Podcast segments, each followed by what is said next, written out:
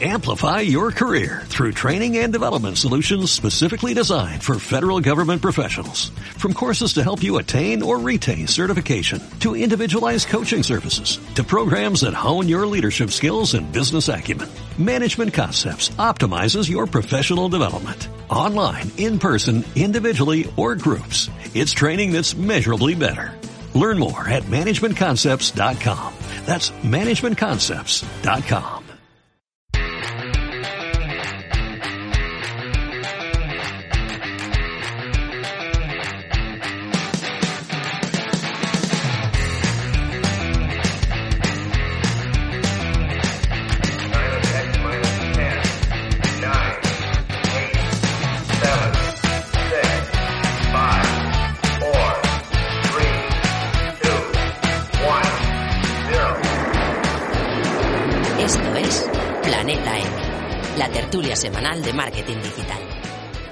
Hola, ¿qué tal? Bienvenidas y bienvenidos al episodio 80 de Planeta M.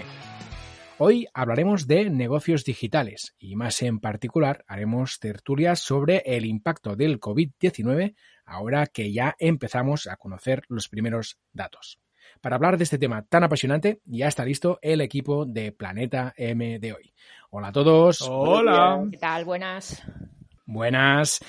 Hoy tenemos una tertulia a cuatro con Sonia Durolimia desde Barcelona. Hola Sonia, ¿qué tal? Muy buenas. Pues nada, hacía mucho que no me paseaba por Planeta M, o sea que encantadísima. Qué bien, qué bien, te echábamos de menos. Sonia es consultora de social selling, formadora en marketing digital y social media y mentora para emprendedores digitales.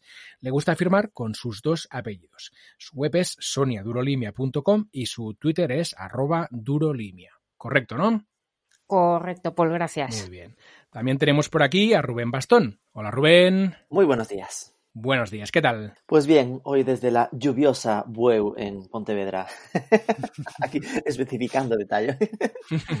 no quisiera darte envidia, pero aquí tenemos solecito y se está muy bien. Pero bueno. bueno, pero yo veo el mar, así que no me das envidia. Eso también es verdad.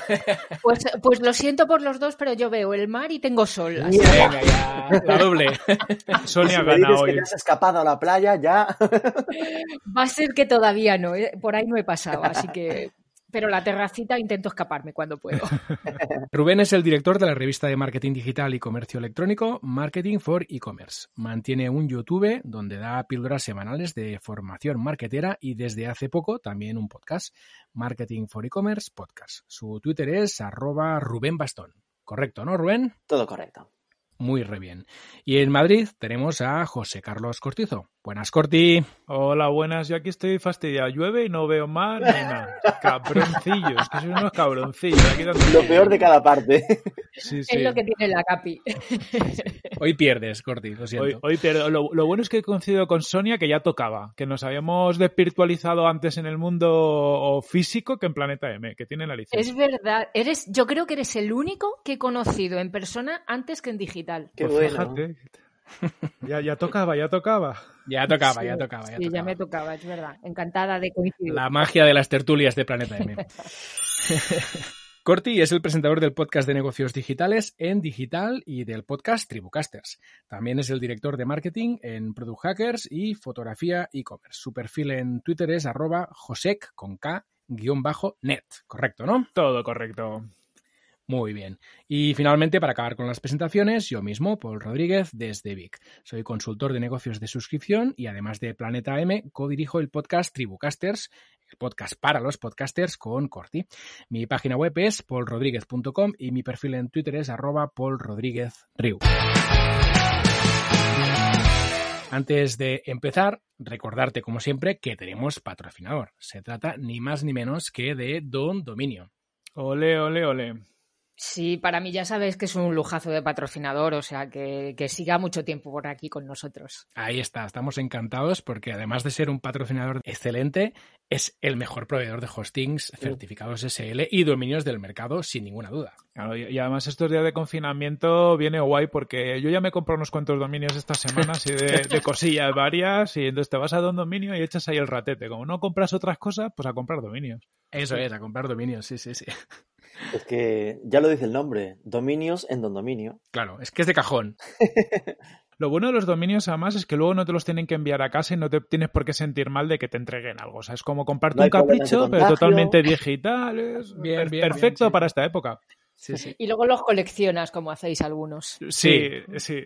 Yo prefiero que no entren en mi cuenta de Don Dominio a ver los dominios que tengo, pues entonces me, me echan de casa. Bueno, pues nada, dicho esto, solo tenemos que decirte que te pases por Don Dominio a comprar hostings, certificados y dominios para hacer realidad todos tus proyectos online. Bien, una vez comentado el patrocinio de Don Dominio, decirte que nos puedes escuchar en cualquier plataforma de podcast y que además, muy importante, te puedes suscribir. También recordarte que puedes encontrar toda la información del podcast y las notas extendidas de los episodios en nuestra web www.planetampodcast.com. Finalmente, comentarte que nos puedes seguir en Twitter. Nuestro perfil es arroba planetam7. Bueno, ¿vamos al lío? Vamos para allá. Venga, va. A ver, hoy hemos planteado un, episodio un poco freerider, o sea que vamos a ir sacando temas y los vamos comentando, si os parece.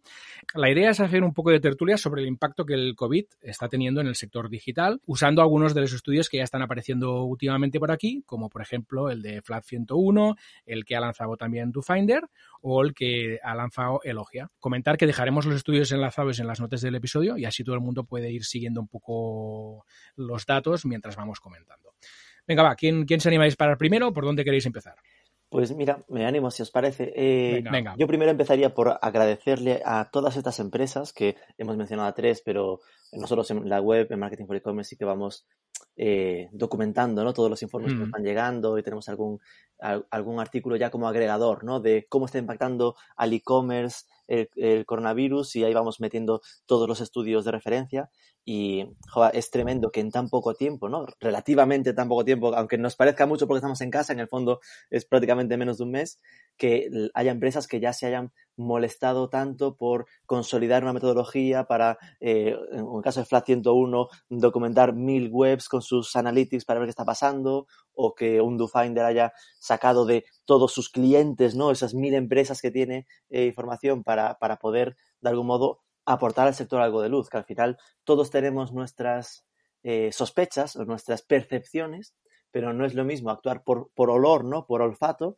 que actuar ya con datos eh, negro sobre blanco, como estos nos están dando, que al final eh, te, te da muchas más garantías para tomar decisiones, ¿no? Entonces, eh, yo empezaría por ese punto de, joder, gracias, porque es- esto lleva mucho tiempo, mucho más tiempo del que muchas veces parece. Pues aplaudimos, Rubén, eso. Totalmente de acuerdo, porque son currazos. Cuando lo descarguéis veis que es que son, no, son estudios muy profundos en todos los casos. Sí, sí. En cuanto a datos y en cuanto a diseño, que también lo comentábamos, que al final este tipo de estudios, eh, bueno, maquearlos tiene un coste alto, o sea que... Sí. Chapo, Y nada, después entrados a, a datos, hombre, yo creo que eso, es decir, hay cosas que todos sospechábamos o que todos eh, percibimos a priori y la Mm. más brutal es cómo está eh, impactando en el sector alimentación, ¿no? Mira que habremos hecho eh, tertulias, artículos y comentarios sobre lo que les costaba históricamente al sector alimentación, supermercados, eh, esa transición a online y se están llevando un bofetón de digitalización, pero brutal en estos tiempos. Es decir, que habla, DoFinder hablaba de que las, las búsquedas dentro de sus webs aumentaban más de un 100%, eh, Flat 101 en su estudio hablaba de un aumento de más de 200% en la, en la facturación de, su, Mm. de, de este sector alimentación. ¿no? Y de- ayer estábamos eh, en nuestro webinar eh, hablando de temas de logística y claro, hablaban de picos de más de cinco veces más pedidos en algunos casos y algunos días de los que tenían habitualmente. Es decir, que al final. Eh, han, han roto, ¿no? Y esto lo estamos viendo, eh, todos somos conscientes, bueno, igual no todos, ¿no? Pero casos como que te estén poniendo en lista de espera para entrar en la web. Sí, Entonces, una, una horita en Carrefour, por ejemplo, te vas y, y cuando estás como una horita esperando, y encima luego al final ellos están priorizando a personas mayores y demás, o sea que Claro, tampoco hay, es es para comprar ahí. Está claro que están teniendo un, un pico de trabajo y que al final están haciendo lo que pueden, ¿no? Pero sí, sí que al final te da a entender que los ha pillado el toro, es decir, que no tenían... A ver, y es lógico que no estuvieran dimensionados para algo así, ¿no? Pero lo Claro. que deja claro es que no estaban dimensionados para vender en digital eh, más de lo que estaban vendiendo. Es decir, que no, digamos que estaban un poco acostumbrados o, o asumido en esa dificultad de crecimiento y que no lo empujaban demasiado. Carrefour, yo creo que están haciendo cosas muy interesantes. Carrefour, por ejemplo, Mm. eh, ha sacado lo de tener, han, han empezado a hacer packs, en plan, te montan Sí. ellos un pack de 50 euros como de compras básicas, para que así ya tienen las cajas hechas y adelantan temas de, de logística, ¿no? Pero, pero vamos, están superadísimos. Esa, esa parte es muy importante, la de eh, ahora mismo, por ejemplo, el ponerse en la piel del consumidor, comprar alimentación online ahora es un infierno, porque cuando vas a comprar te tiras en algunos casos una hora haciendo cola online, luego entras, la las webs van lentas porque aún así tienen mucha sobrecarga. Claro, entonces todo lo que es reducir oferta y facilitar la compra con packs, como ha hecho Carrefour con las cajas, y el otro día hablaba con, con José Luis Montesino de, de Come Fruta, y ellos han hecho algo parecido. O sea, lo que han reducido es el, todo el inventario de productos, han, se han quedado con una pequeña parte de todas las referencias, las más consumidas, Claro. simplifican y potencian las cajas. O sea, por defecto tú vas a ver sus cajas de frutas, sus cajas de verduras, sus cajas de ensalada, porque así es mucho más fácil. Y también para ellos operativamente les permite sacar más pedidos. Si tienen que hacerlo todo muy eh, handpick, ¿no? O como Claro. muy seleccionado por el usuario, la complejidad operativa es muchísimo más, más elevada y por lo tanto sirven menos pedidos. Ahora es momento de poder sacar muchos pedidos. Jo, pues bien que comentes lo de Come Fruta, porque justamente eh, os iba a comentar que el, que el tema de, la, de los productos frescos, eh, yo sí que he notado, incluso a nivel personal, eh, a nivel de usuario, así, eh, eh, que hay algunos supermercados que quizá no los más grandes, pero sí que hay algunos medianos que no acaban de llegar a, a entregar productos frescos, pues mm, me imagino por, por el tema de logística justamente, ¿no? Que veremos en otro episodio. Eh, pero claro, la parte de, de los productos frescos que, que necesitan frío para el transporte mm, están ahí todavía y eso que hemos reducido los atascos o eliminado, Mm. mejor Mm. dicho, que, que el tema del transporte para las entregas y demás aquí ahora pues mm, ha ido menos mal ha funcionado de forma pareja a, a todo este incremento de, de pedidos que, que se han desbordado. O sea, lo estamos viendo en los informes, en todos los sectores. Alimentación. eh. Hay uno que sí que, mm, eh, incluso viéndolo con un cliente, eh, con un e-commerce de, de poricultura, de productos Mm. para bebés, les han bajado un montón las ventas. Mm, y yo Curioso no sé eso. sí, y yo no sé si esto, eh, ¿qué os parece? Porque quizá tiene que ver con que son productos que los bebés, pues bueno, eh, o niños se quejan. No, yo creo, yo No, creo que ahí está, en que, eh, se llevan a la boca, ¿no? Pensaba, no sé si hay un poco de miedo. que en puricultura, en, en cosas para bebés, si os fijáis, hay mucha cultura de regalo.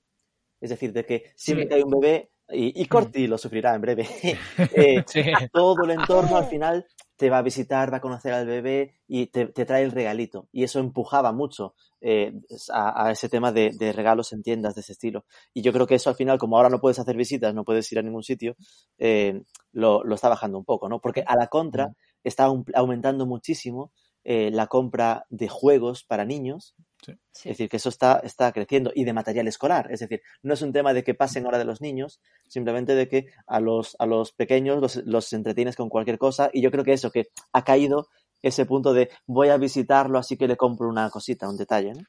Y la ropa online de, de niños también se está vendiendo más. De hecho, a mí me consta que, que uno de los grandes de, de moda de España eh, está compensando parte de las ventas perdidas en moda a hombre y mujer por las ventas de niño.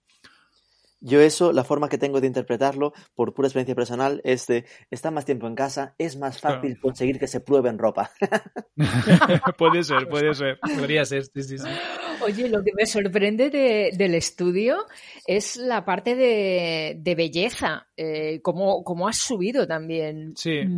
Mm, Porque, que- no sé, quiero decir que, que como, bueno, hacemos más eh, videoconferencias, ¿no?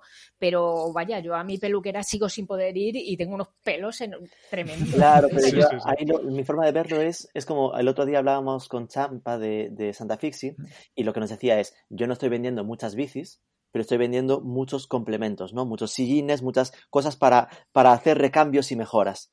Entonces, ¿qué está pasando? Hay mucho negocio B2B, en plan de, tú ven- eh, una empresa de belleza vendería a peluquerías, ahora las peluquerías están cerradas, pero las, la gente en casa, las mechas se las quiere hacer igual. Es decir, Sí. que se está pasando a B2C eh, muchas compras de belleza y creo que eso es lo que lo está empujando, que la gente Sí. no puede ir a la peluquería y, hombre, el pelo eh, pues mira, a lo mejor espera, o sea, yo, yo empiezas a cortártelo en casa, pero, pero lo demás, eh, las cremitas y todo ese rollo, pues intentas traértelo, ¿no? Directamente. Sí, el otro día que entrevistamos en, a Tallar justamente por el estudio nos decía eso, que dentro de, de belleza uno de los productos más vendidos era el tinte de pelo. Es, es casi todo lo do it yourself, o sea, todo lo que puedes hacer tú Mm. en tu casa eh, es lo que se está aumentando en belleza, ¿no? No tanto el producto típico a lo mejor que tenemos pensado todos de, de belleza, de la cremita o, o- o la colonia. Eh, por poner el dato, por si hay gente que no conoce los estudios, aunque ya tendrá el enlace para descargárselos en completo, eh, Belleza en el estudio Alfa 101 crece un 30% en ventas. Pero claro, esto de do, do- eh, lo de do it yourself es al final lo mismo que está empujando pues los eh, Leroy Merlin o, o de esta historia, ¿no? En plan de la Sí. gente está encerrada en casa, entonces se acuerda de, ay, lo del jardín, que a ver si lo hago Claro. una puta vez, este tipo de cosas, ¿no? Vamos a pintar, ¿no? Claro, claro, ese tipo de, de detalles está empujando muchísimo. Y, y bueno, el dato concreto de Amazon, yo no sé si lo tenéis alguno, pero debe de estar disparadísimo. Sí. Mm, Porque, claro, eh, la gracia de Amazon es que pues ahí tenemos todo, ¿no? Al final. Y, mm, y la parte, quiero decir, la parte de alimentación, la parte de, del do it yourself, eh, que no pronuncio tan bien el inglés como pero esa cosa que nos hacemos nosotros mismos y, y la parte de, de ocio, ¿no? La parte de deporte, sobre todo también, porque, porque estaba escuchando estos días que había eh, muchas personas que, mm, que tienen la bicicleta, que salen a montar en bici normalmente y que estaban comprando adaptadores Rodillos. para Que no hay, sí, los no hay para en el mercado. Sí.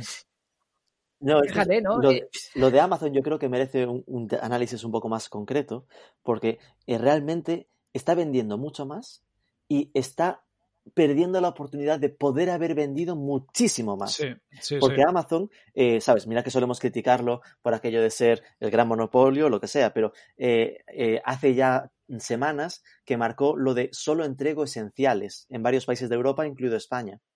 Entonces, lo que nos llega es que, en general, casi todos los que venden en Amazon a nivel de marketplace y lo que sea, realmente están creciendo y están creciendo a pesar de esta limitación. A pesar de que Amazon ha cerrado tiendas, ha cerrado productos que no permite venderlos, porque, a ver, seguramente hay un punto egoísta, a que seguramente no habrían podido entregar si se vendiesen todo lo que la gente quiere comprarles.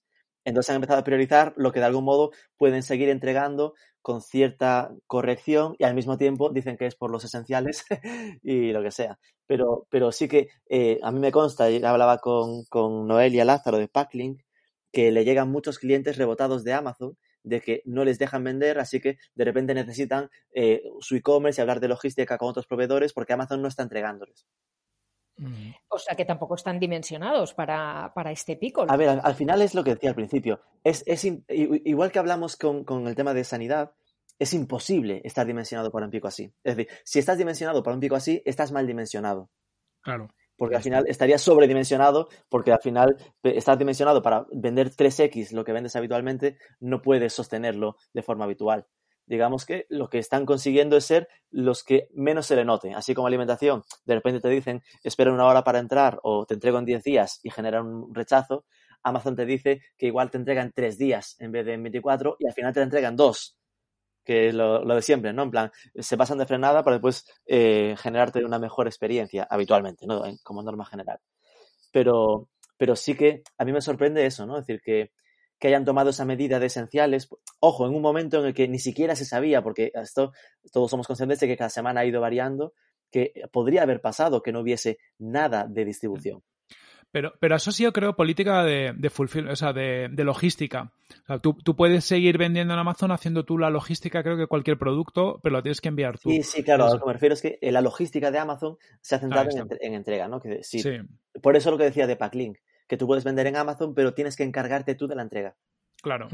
Yo, yo conozco varios eh, clientes que me han dicho que, que están vendiendo un mogollón a través de Amazon, incluso productos que no son, que no son esenciales. Es decir, que, que les está viniendo bien estar ahí por, por lo que habéis dicho. Al final está to- todo el mundo que se está metiendo a comprar en estos tiempos revueltos que no se había atrevido antes. Amazon da muchísima confianza. Es que, Sí hay, que es es que yo creo que hay una, una derivada que aún no estamos midiendo demasiado y eso aún no, no se refleja demasiado en los estudios, así que es pura percepción de que eh, a lo que va a empujar un poco este, esta, este cambio de, de consumo es a una mayor concentración de, de compras en, en, pocos e-commerce. Porque, ¿qué está pasando? En los momentos en los que no tenías ni claro que todos te pudiesen entregar la compra, ¿a dónde te vas? A los más grandes, porque es los que automáticamente crees que tendrán la logística suficiente para entregártelo. ¿Y quién es el más grande en la cabeza de todos? Amazon. La gente, si ya habitualmente pensaba en comprar en Amazon, en este momento lo pensaba aún más porque es el en el que más confianza tienen de que le pueda llegar el, el producto a casa. Pues fíjate que te voy a dar la contraria. Dígame. Por, por tocarte las narices.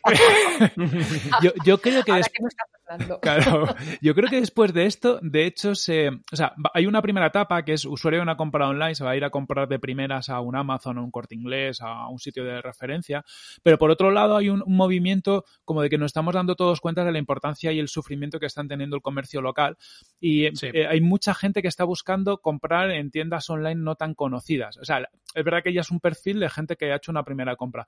Pero yo creo que uniendo las dos cosas, seguramente gente que no ha comprado nunca va, va a empezar en la compra online con, con estos referentes, pero luego esa percepción de ayudar a pequeño comercio va a hacer que se prueben más negocios.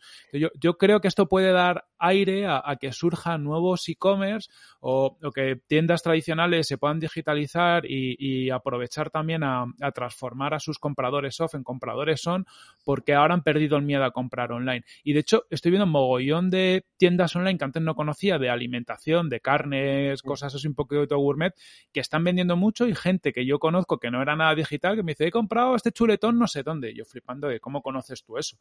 Creo que hay las dos cosas. Yo creo que, aunque sí. no lo parezca, eh, no es contradictorio. Es decir, esto va a provocar que a nivel masa, a nivel dato bruto, eh, se, imagínate, si ahora mismo los grandes hubiésemos dicho que están mm, quedándose con el 60, pues que en el grueso, cuando esto pase, tengan el 70, hmm. pero que en, como habrá aumentado la tarta, y, y, los avanzados sí que eh, tiendan a abandonar Amazon o abandonar el grande y tirar más a lo que en el propio estudio de FLA 101 hablan de ética y de apoyo a los pequeños sí, comercios, sí, ¿no? Ese punto de, vamos a intentar, eh, porque hay una campaña muy fuerte, ¿no? De los, la conciencia social de, del pequeño comercio de alrededor y que eso seguramente haya un rebote. Es decir, lo que va a haber es un rebote cuando esto pase a compra offline. es decir, de que las primeras dos semanas, un mes, parece que no va a querer nadie comprar online porque vamos a estar con unas ganas de salir a la calle eh. Sí, eso va a ser más de bares, yo creo, ¿eh? No tanto, no tanto de yo, yo, creo que también lo que dice Sonia, en China, por ejemplo, ahí hay reports ahora que, que, se está empezando como a normalizar y que la gente no ha querido, también es China, ¿no? A ver cómo viene aquí, pero los informes dicen que la gente no, no está queriendo ir a tienda física porque se han quedado con, un poco con el, con el miedo, ¿no? De, de del contacto humano, del contagio mm, y demás. Sí. También es verdad que allá en Asia ya pasaron el, el SARS en su momento, eso están como mucho más concienciados ya de, de antes de esta situación, pero yo creo que algo va a pasar aquí. Es decir, eh, si habéis ido a comprar al supermercado, la experiencia es bastante agobiante ahora. A mí sí, no me apetece sí. nada. Yo, yo siempre ya la he comprado supermercado online siempre que podía, pues ahora más, porque joder, es que es bastante agobiante. Es, eso sí que es como un apocalipsis zombie prácticamente. Sí, es un poco Walking Dead el tema. Sí, sí, sí. La cola que haces en la calle, además, con el metro, un metro y medio Justo. de distancia, sí. La gente mirándote. Y, oye, y eh, a propósito de lo que de lo que comentaba, ay, ya no sé quién de los dos lo habéis dicho. Eh, claro, el impacto que se, que se queden con los grandes con el 60 al sí, 70% del pastel. Pero mmm, a nivel proporción de, de mejora de negocio, eh, claro, es que para los grandes aumentar, lo, decían, ahí tampoco me acuerdo si lo ha dicho Corti, ¿no? Que, al final Amazon está vendiendo menos de lo que podría haber vendido, ¿no? Eh, a nivel porcentual, incluso los, las los pequeños comercios que sí que están empezando a vender y que, y que son los que se están beneficiando de todo esto, eh, claro, a nivel proporcional de, de, aumento de negocio, para ellos puede ser muchísimo más importante toda esta revolución mm. de compra online que no para un gran comercio, ¿no? Puede impactar muchísimo sí. más en su modelo de negocio y en sus beneficios al final. O sea, no sé, ¿no? ¿Cómo lo veis eso? Hombre, yo creo que va, que en general esto está siendo un empuje a la digitalización en todos los sentidos. Totalmente. En el sentido más obvio del teletrabajo, de romper esas barreras, un, un romper eh, límites eh, generacionales, es decir, eh, de que los mayores de 60 eh, tanto se unan al teletrabajo, a las videollamadas y a videollamadas por, por el WhatsApp y a, y a la compra online. Es decir, el estudio de Elogia hablaba de que eh, el 70%, 77% de los mayores de 60 ha comprado en un supermercado online, online, en estas semanas. Es decir, que esa necesidad te ha empujado y es una rutina que eh, al menos ya habrás sabido cómo es, ¿no?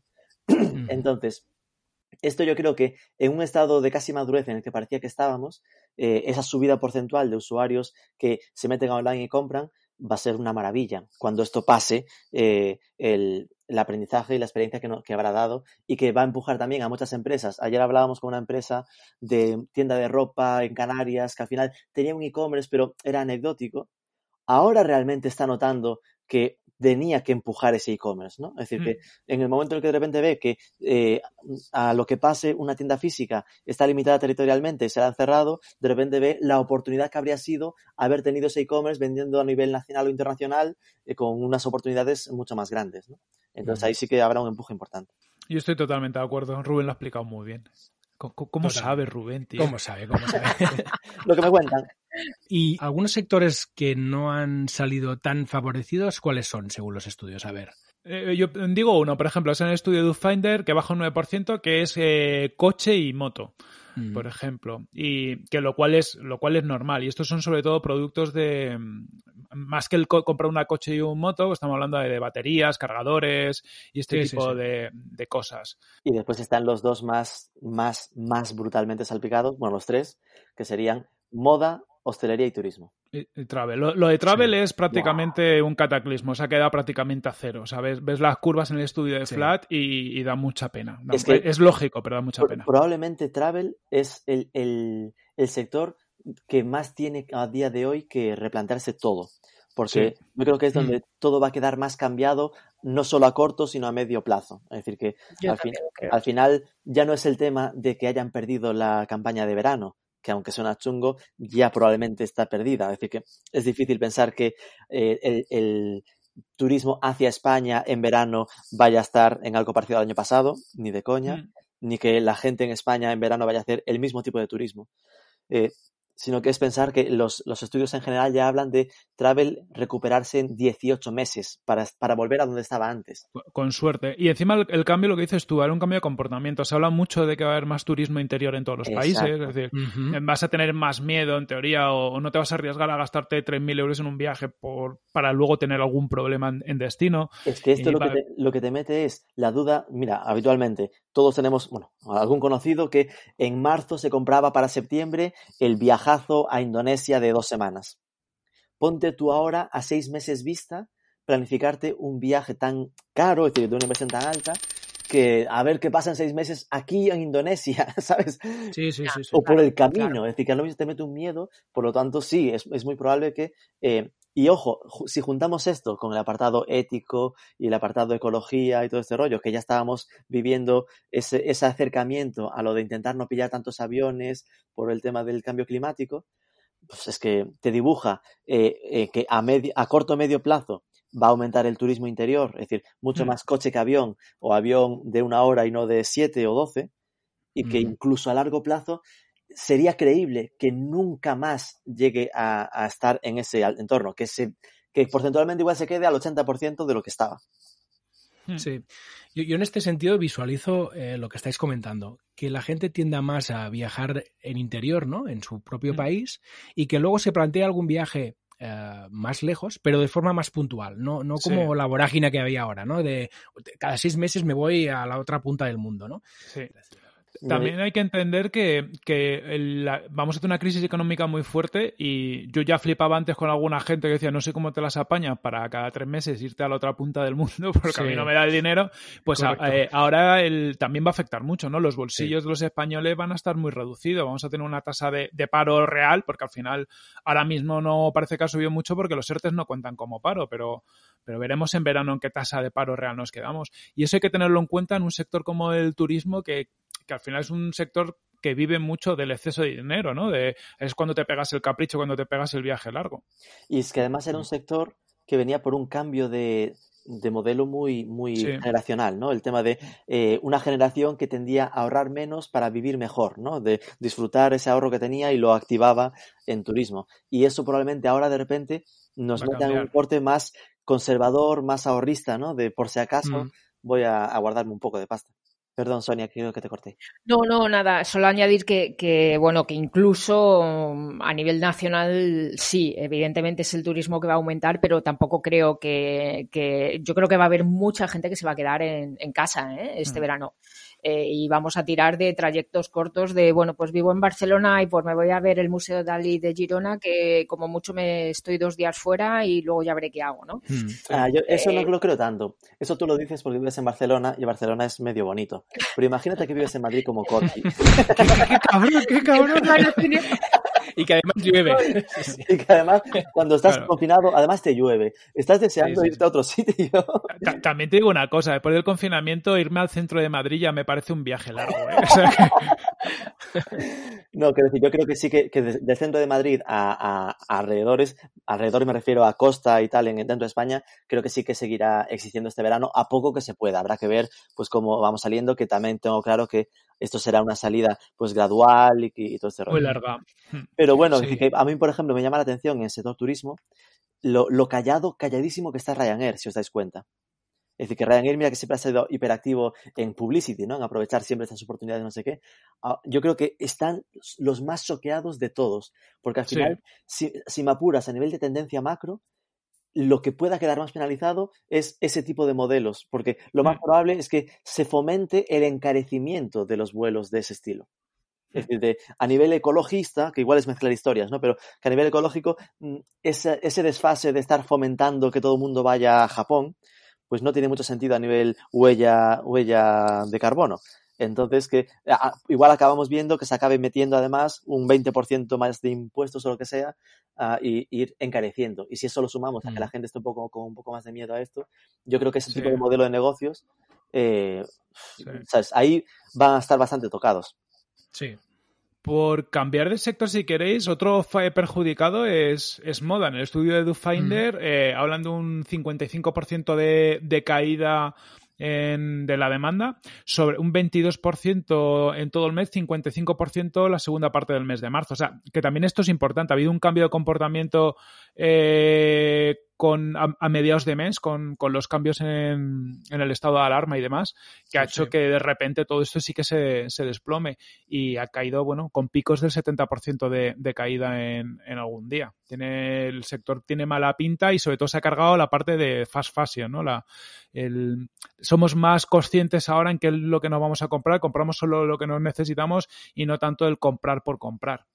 Es que yo creo que si hay algo bueno o algunas cosas de estas conclusiones positivas que podamos sacar de cómo quedemos como sociedad después de esto, y ojalá algo de esto pase, ¿no? Que, en plan- que por lo menos podamos decir que ha servido para algo, estará en, en ese aumento de conciencia, ¿no? En ese, ese punto de, pues que a lo mejor tiremos hacia, es decir, se habla mucho de lo de reducir la línea, las distancias de distribución, ¿no? Es decir, que, que igual no tenía tanto sentido lo de depender a nivel industrial tanto de Asia o de China, que ahora vemos que con el tema de equipamiento sanitario, pues nos las vemos en una vorágine de peleas con otros países para conseguir eh, distribución, ¿no?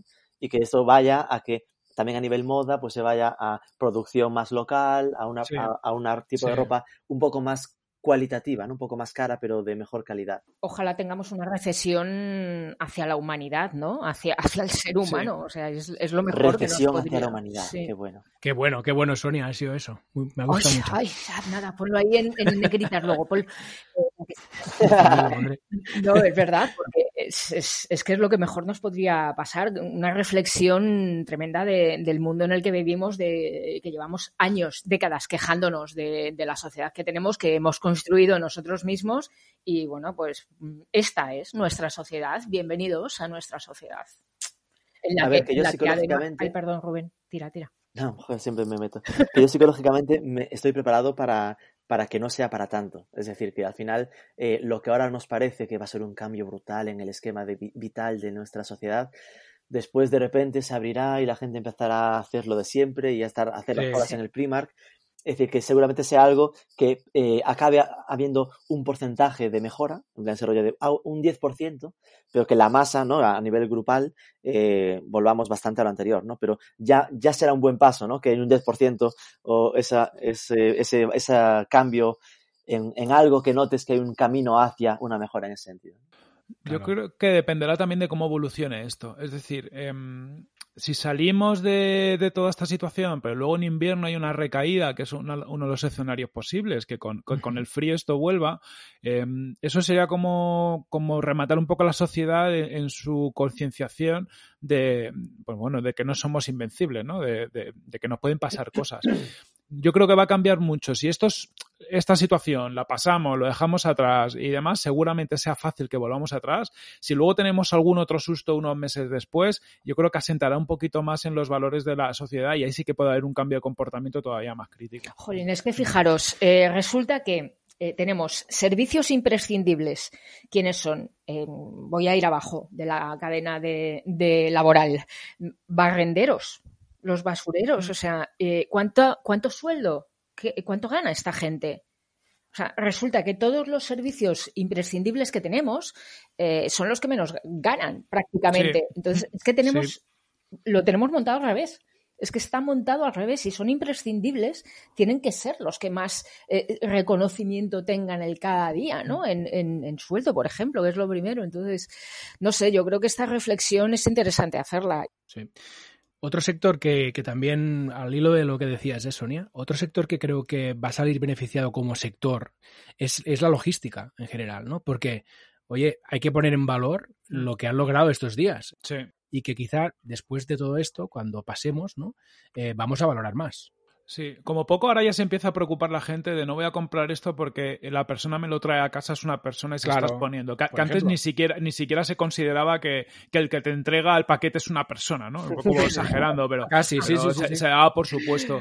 Y, y sí que han hecho una adaptación muy fuerte. Aparte es un sector que está sufriendo porque aunque haya un aumento de demanda en la parte de e-commerce, todos los envíos B2B se han parado. Es un sector que el otro día hablaba con Juan Sandes y Carlos Zubialde en Digital sobre este tema y me hablan de una caída 40% eh, primera semana, luego recuperando y Carlos Zubialde que está en B2B, caída del 70% y seguro Rubén tiene datos del, yo todavía no he escuchado el webinar que hiciste de, de logística esta semana, Rubén, no sé si comentaron algún dato comentaron sobre todo temas de alimentación, de la locura que, ha supuesto, pero de eso no, tengo mucho. Pero bueno, a ver, al hilo de esto, eh, en el estudio de FAT 101, ¿no? que referenciamos al principio, eh, sobre el cambio en, la forma de comprar, ¿no? Saca el dato de que el 37% de los usuarios encuestados eh, eliminaron las compras online. Es decir, que estamos hablando aquí de que realmente, en general, salvando algunos sectores, se ha vendido más, se ha facturado más, y que se ha generado nuevos compradores, pero de los compradores que habitualmente compran, yo incluyo en esto, uno de cada tres, un poco más de uno de cada tres, están evitando comprar. ¿Y por qué? Por ética, es decir, por ese punto de mm. no me parece ético, ahora mismo está no sé qué, o por, y, el segundo motivo, por contagios del repartidor, ¿no? Por ese miedo, por ese punto también ético de prefiero no comprar porque no quiero exponer a nadie a, este punto, ¿no? Lo que quiere decir que solemos comprar chorradas también. O sea, que es, eh, es, una parte. Compramos mucha cosa online. Yo el primero, casi todo lo que recibo online son cosas que no necesito. Entonces ahora la gente está centrando en los básicos. Pero en cambio sí que hay pues un 25 que mantienen, un 15% que aumentan y de los motivos que exponen para tales, una porque no está accesible si no es online, ¿no? Al punto de, es que ahora mismo hay tiendas cerradas y yo lo compro online o no, no puedo conseguirlo eh, podríamos pensar en el material escolar, ¿no? Tengo niños en casa, necesitan papel y dibujos y colores para pintar. Eh, y otro es lo de mantener la economía activa, ¿no? Es decir, que esa sensación, por el otro lado, es un debate ético muy complejo, ¿no? De, claro, es que no compro para que no se contagie, pero si no compro, igual lo echan. Claro, Entonces, ¿qué es peor, no? Cuando ahora mismo es cierto que sí que hablábamos en el webinar de esta semana todas las empresas de reparto están metiendo ya sistemas de, contacto cero, ¿no? De que no tengas que firmar o tener contacto con la persona, simplemente pues te entregan el paquete y, oye, curiosamente, mira que antes éramos muy eh, obsesivos con lo de que quede marcado, que hemos firmado, lo que sea, pues ahora lo dan por entregado y a veces en muchos casos sin siquiera pedirte ninguna prueba, ¿no? Queda como que la gente da por hecho que no vas a estar reclamando algo cuando realmente te lo han entregado. Mira, yo vivo en un décimo y a mí me lo dejan en el ascensor, ni suben. normal, normal. suben y me parece lo más normal, ¿eh? O sea que fantástico. Fijaros, ahí yo tengo una experiencia también propia que me está pasando estos días, hablando de toda, de toda la parte del B2B mm, y de la digitalización de empresas y todo esto. Eh, de repente me están pidiendo muchísimas ofertas, muchísimos presupuestos para hacer formación sobre social selling in company. Incluso me piden que como tengo el calendario ahora ya para hacerlo durante estos días. Eh, en remoto, entiendo. Claro, claro, sí, en, el Zoom de turno, ¿no? Eh, pero fijaros cómo, claro, esta falta de actividad de, muchísimas empresas, eh, ya no tanto por aumenta el teletrabajo, sino vamos a utilizar las herramientas digitales que tenemos para, para poder eh, eh, seguir adelante, ¿no? Para poder mover algo para que no sea un tiempo tirado a, la basura. De hecho, el otro día, hace unos días, estaba, estaba haciendo un webinar con, con Ser Ranking, que tenían una maratón montada eh, para esta semana y, y bueno, pues salía mucho este tema, porque justamente en las redes sociales, que es otro de los, de los aspectos que, que trata en Flat 101, eh, las redes sociales se han disparado, pero se han disparado, o sea, hasta el punto que la Unión Europea, si recordáis, pidió a, las, al, Netflix de turno, a todos los de, los de ocio, que bajaran la calidad de emisión para no saturar la red. O sea, YouTube la ha bajado a 720 por defecto, creo. Hmm. Pues, em, pues fíjate, o sea, eh, no sé, yo creo que eh, también hablando del, cambio de comportamiento, ¿no? Un poco recordando lo que estábamos hablando del turismo, yo creo que la parte de la digitalización de las empresas, espero, mm, no sé si, no sé cuánto de esto va a ser, ¿eh? en realidad no, no estoy convencida 100%. Yo creo que es más un deseo mío de que por fin esto sea un punto de inflexión para que las empresas tomen conciencia de que hace falta digitalizarse ya de una vez. O sea, que es que no hay más excusas.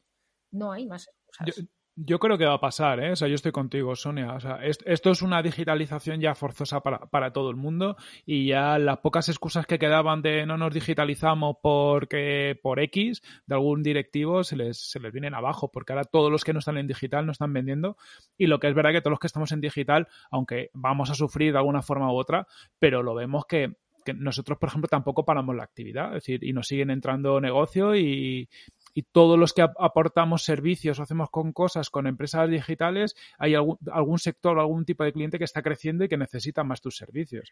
No estar en digital, vamos, a partir de ahora es un pecado ya. Es que al final hay que entender que una de las grandes barreras para el teletrabajo estaba en que los directivos, los jefes, no sabían no sabían conectarse a un Zoom y era incómodo, era no sé qué, y ahora por fuerza a cojones están haciéndolo porque no les ha quedado otro remedio.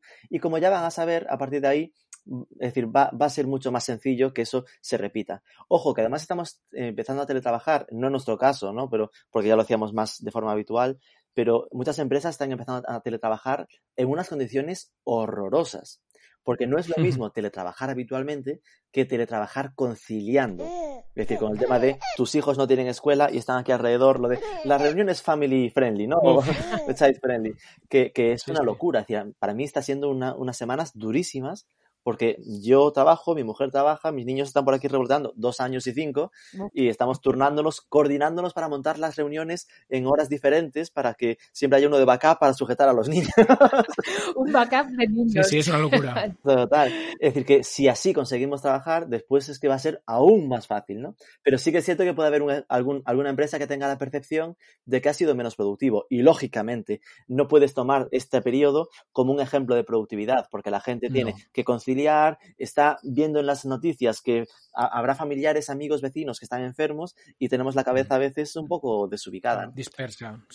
Pero, se demuestra que es posible también. O sea, las empresas que decían nosotros no podemos trabajar en remoto, pues ahora se, han dado cuenta que, no les ha quedado más remedio y lo han hecho. Por lo tanto, ya la discusión ya no va a ser no se puede hacer. La discusión va a ser, oye, somos más o menos productivos, tenemos que poner objetivos, tenemos que cambiar cosas, pero, pero te, cambia la, te cambia la base bastante. ¿Qué es lo bueno? Que, que antes es que realmente muchos no podrían, porque igual tenían la documentación en local en un servidor que solo accedían desde la oficina. Y ahora, como mm. ya eso han tenido que tocarlo para poder hacerlo accesible, pues esa barrera sí que sin duda se ha superado. Y lo que comentaba Sonia de la parte de logística, que es decir, que va a subir un nivel en el, en el nivel de atención de, los, de, la, de la dirección, está claro, porque al final es eso, lo que os comentaba del ejemplo del que tenía un e-commerce, pero lo tenía casi de postureo, ¿no? Pues ahora es como, soy consciente de que para hacer esto eh, hay que tener el e-commerce bien cuidado y hay que tener la parte logística muy bien resuelta porque te la juegas ahí. Bien, hay otro, mm, Otro sector que ya ha salido por aquí, pero que me interesaría hablar un poco más, que es el sector alimentación, pero de negocio local, ¿no? Que se encuentra ahora que, bueno, que hay un boom en alimentación en venta online, pero que no tiene el canal abierto, ¿no? Que no, lo ha, no lo ha tenido nunca. Y, bueno, ¿cómo lo hago esto? Eh, ¿Qué se os ocurre que podrían hacer este tipo de empresas? Porque, porque a mí me han, llegado ya inputs de, negocios pequeños, yo qué sé, productores, por ejemplo, de, pollos ecológicos. Claro, esta gente estaba muy acostumbrada a que eh, familias fueran a sus granjas a comprar los, los pollos o a comprar huevos o lo que sea, ¿no? Y claro, se encuentran ahora que no pueden venir a ellos y tienen que, abrir el canal digital. Entonces, este tipo de negocios, ostras, hay una oportunidad aquí brutal que, les está costando aprovecharla, ¿no? Yo aquí eh, hay herramientas muy fáciles para, para estos negocios, para lo que es vender. yo, por ejemplo, salía en un webinar que grababa yo, que también salía en alguno que, que ha hecho Rubén, que es el tema de usar WhatsApp, por ejemplo, con, como canal de comunicación, más un pago con Bizum. Y lo que te queda por resolver es la parte logística, que si no la estabas trabajando antes, ahora es, hay que tener mucho cuidado, porque tú ahora no puedes hacer logística propia. O sea, tienes que hacerlo con una agencia autorizada con, por este estado de, alarma. Entonces, es la única parte que tienes que encontrar un proveedor logístico que te distribuya esos productos. Pero bueno, como están funcionando los logísticos, no debería ser un problema. Pero antes de meterte a hacer un e-commerce o lo que sea, activa tu base de clientes eh, llámales o escríbeles un WhatsApp y dices, oye, acepto pedidos por WhatsApp, puedes pagarme por Bizum y yo te sirvo el, producto. Sí, yo creo que completando esto, que de hecho lo habíamos comentado por Twitter, eh, hay un pack que ni siquiera necesita, es un tema de muy de economía de guerra, ¿no? Pero antes de meterte en la parte de me e-commerce, que a lo mínimo igual tardas una semana o dos si, si, si eres muy ágil, eh, está lo de activa tu WhatsApp, tu Messenger de Facebook, es decir, tú haces el negocio, eh, cierra, cierra el negocio y después está el Bizum. Obvio, hay gente que aún trabaja con ING y no tiene Bizum. Eh, yo hablaba con Paycomet que han sacado un producto que es Pay by mm. Link, en plan pago por enlace. Que tú al mm. final lo que le mandas es un enlace donde el, comprador clica y lo, y lo, paga con su tarjeta como si fuera un e-commerce, pero no necesitas tener tu pasarela de pago instalada en un e-commerce o lo que sea, ¿no? Entonces eso ya te mete en que sea por Bizum o sea con el Paycomet, que esto está apareciendo hasta en México, que tenemos ahí la, editorial y hay OpenPay también está sacando ese tipo de, de enlaces para, para vencer esta barrera, ¿no? PayPal tenía ya algo parecido, que le pedías pedir pasta a un amigo, ponías su email y te envía un email con un enlace y ya lo pagas ahí también. que lo hace, simplemente que PayPal a veces la podéis hacerlo sin problema. La gente intenta evitarlo porque el PayPal te suele crujir con la comisión. y después, en la parte logística, el propio Packlink. Es decir, nosotros cuando en su momento, a nivel personal, cuando he tenido que hacer algún envío de míticos rollos de venta de segunda mano, yo con Packlink, en el, no, no, ni siquiera el profesional, ¿eh? entre particulares, es para mí el, más económico para hacer el envíos entre usuarios, ¿no? Al final es ver cuánto cuesta por peso, por dimensión y es, mm, propasarle el precio del envío cuando lo hayas calculado al, a ese usuario.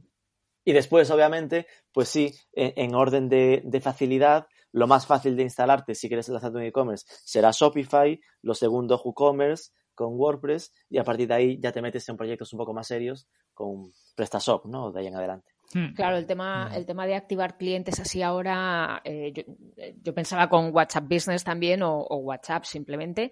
Eh, lo que pasa es que ponerse a digitalizarse ahora, una estrategia digital en este momento, pues es complicado porque además hay una parte que es toda la protección de datos, toda la RGPD, que, que bueno, mm, hay que cumplirla. Entonces, eh, alegremente tampoco te puedes poner ahí a, sacar, eh, evidentemente, mm, un, e-commerce, ¿no?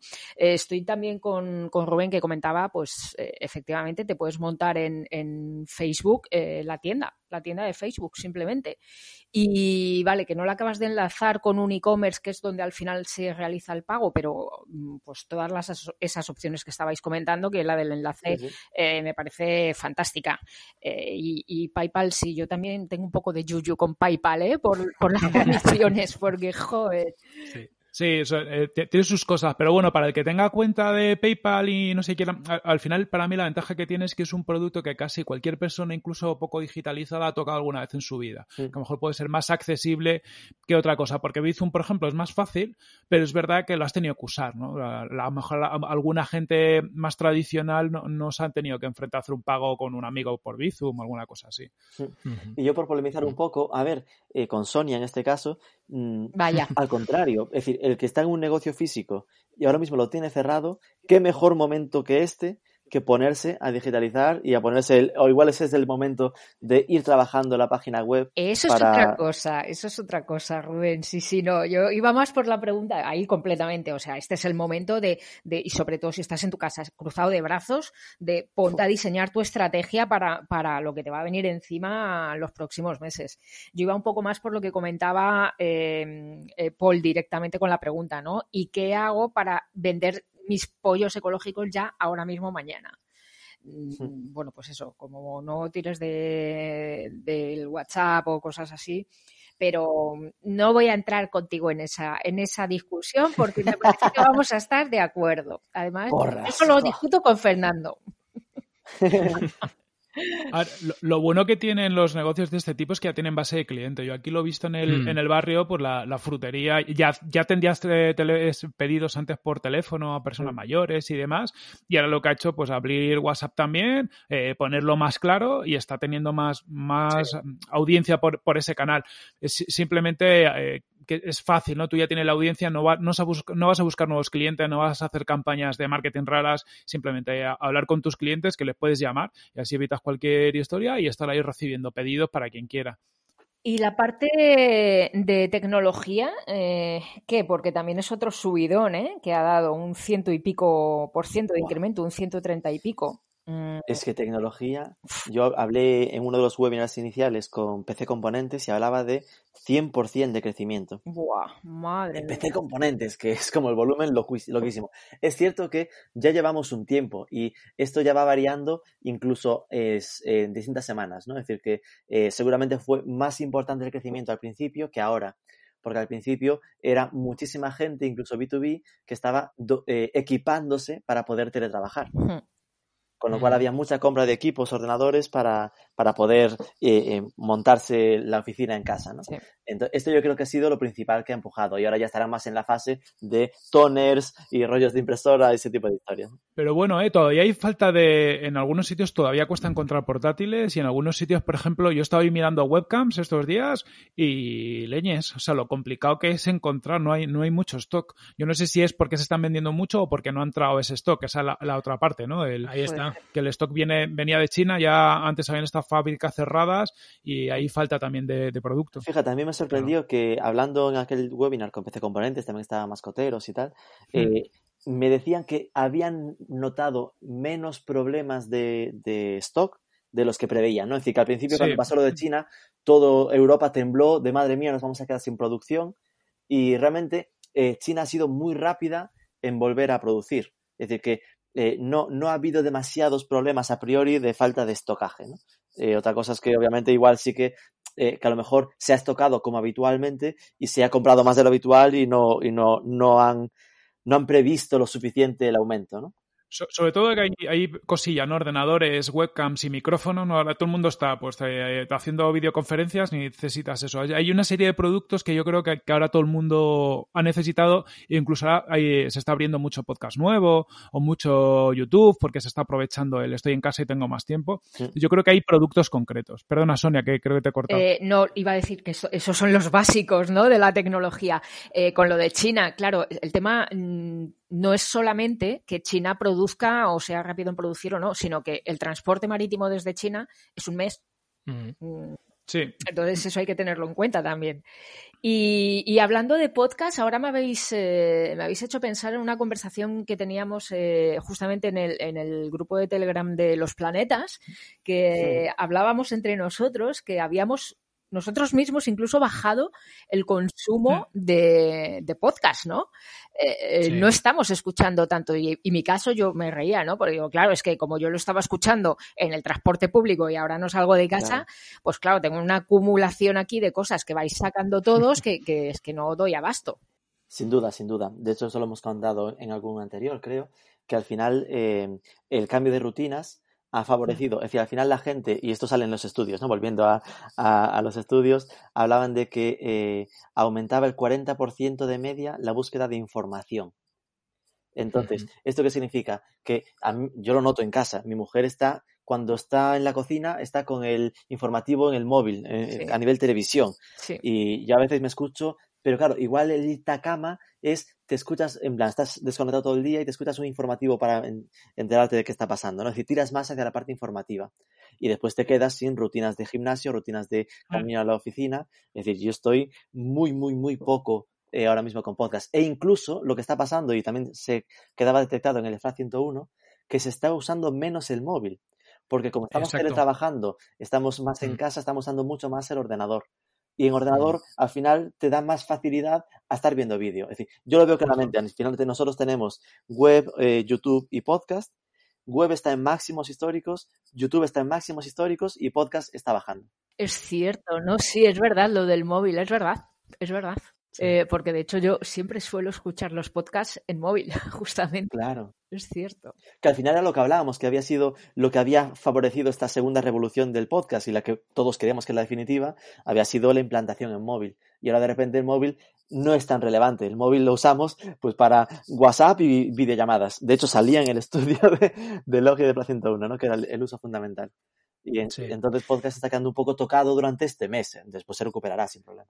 Sí, y el podcast está muy ligado a la rutina, lo que decíamos, ¿no? Cuando vas en coche, cuando vas en metro, cuando estás haciendo otras cosas. En cambio, ahora estás en casa y como que tienes más tiempo de, bueno, pues abro el ordenador y me veo un webinar, ¿no? Y puedo estar pendiente del webinar. Igual, en vez de formarte con podcast en segundo plano, te haces un curso, te formas, formación oficial. Haces algo, sí, haces algo que requiere 100% tu atención. En cambio, el podcast es algo que puedes hacer mientras estás haciendo otras cosas y claro, esto ha saltado un poco de la de, nuestro horario del día a día, ¿no? Es curioso. Lo, mm. que hace es vincular el podcast al estrés.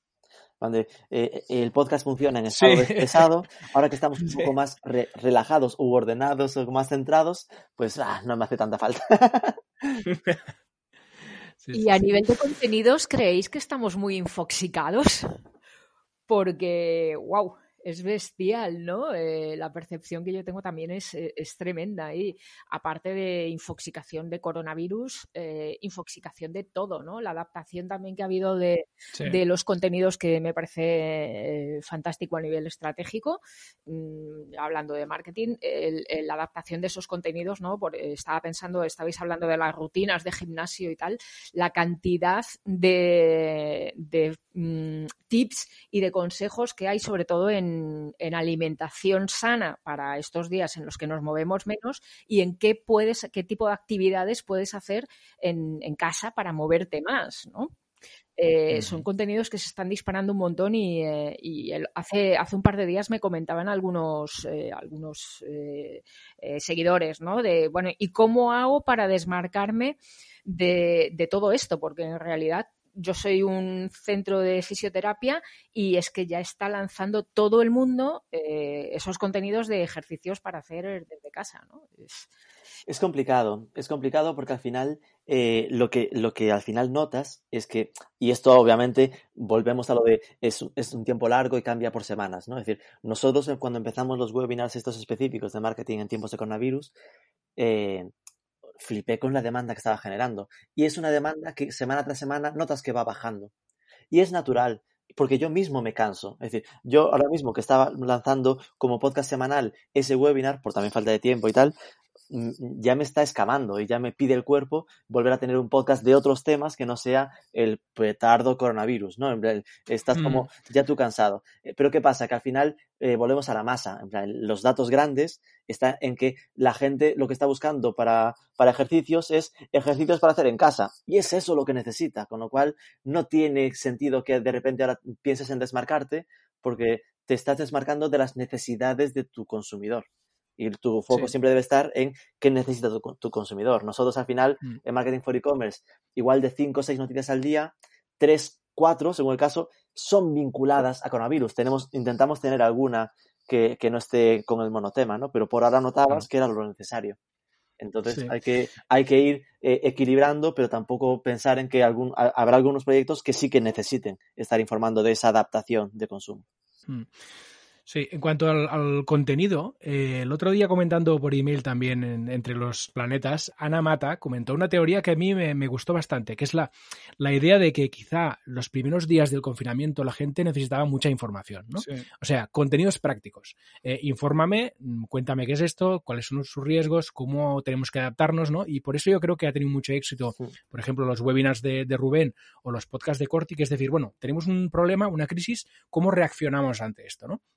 Yo creo que ahora quizás estamos entrando en una segunda fase, mm. que es un poco más, bueno, quiero entretenimiento un poco más, porque ahora ya soy consciente del problema que tengo, ya he puesto cartas en el asunto y ahora quiero un poco desconectar, empiezo a estar cansado del coronavirus e incluso una siguiente fase que es más, mm, vamos a formarnos. Y entonces, todos los podcasts, eh, webinars y tal, más enfocados a formación, no tanto reacción a la crisis, mm. quizá a partir de ahora tengan más sentido, ¿no? Y la gente tenga más interés. Sobre todo vinculado a oportunidades laborales. Es, lo que va a tocar ahora, ¿no? Porque va a haber mucha gente que, esté en su casa en un ERTE o, con miedo de qué es lo que va a pasar en su trabajo y se va a aprovechar a hacer formaciones mucho más prácticas orientadas a, estar preparados cuando pase esto para, hacer un cambio de carrera. Yo, yo, hay una pregunta que os quería hacer, que es cambiando de tema rápidamente. Es que en el estudio de Finder hay algo que me hace mucha gracia y me gustaría saber qué es lo que pensáis. En moda, los productos con mayor demanda son camiseta, falda, pantalón vestido, que me parece lógico, y luego bikini. ¿Pensáis que la gente está comprando bikini porque piensan en que se va a ir a la playa o para ponerse eso al solecito en las terrazas? Absolutamente lo segundo, vamos. Eh, lo digo porque, eh, porque eh, cada vez que sale un poquito aquí el sol en Barcelona, yo me salgo a mi terracita Em, me remango todo lo que puedo, los brazos, las piernas y lo escoto todo lo que puedo y, con mi cervecita ahí la mar de bien, mm, reinamente. Este año vamos a tener moreno terracero todos. Sí, totalmente, totalmente. Con todas las marcas del mundo ahí de los tirantes de todo. ¡Qué horror! ¡Qué feo, que queda! Bueno, chicos y chica, eh, creo que, quizás una buena forma de acabar, un poco con buen humor, hablando de, bañadores y bikinis. Mm, ha sido súper interesante la, tertulia, eh, así que muchas gracias y un abrazo a todos. Un placer. un abrazo. Un besote, chao. Un beso. Y gracias a ti por escucharnos. Si te ha gustado el episodio, no olvides hacer un comentario, un like o dejar una bonita reseña. También puedes suscribirte al podcast y pasarte por Don Dominio a comprar dominios, hostings y certificados SSL. Volvemos la semana que viene con mucho más. Cuídate, cuida a los tuyos y sobre todo quédate en casa. Hasta el próximo episodio. Adiós.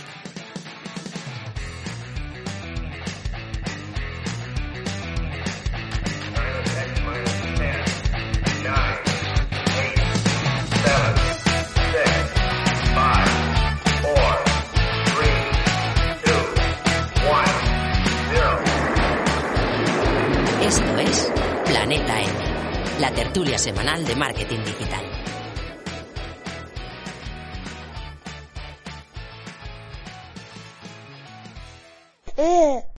Amplify your career through training and development solutions specifically designed for federal government professionals. From courses to help you attain or retain certification, to individualized coaching services, to programs that hone your leadership skills and business acumen, Management Concepts optimizes your professional development. Online, in person, individually, or groups. It's training that's measurably better.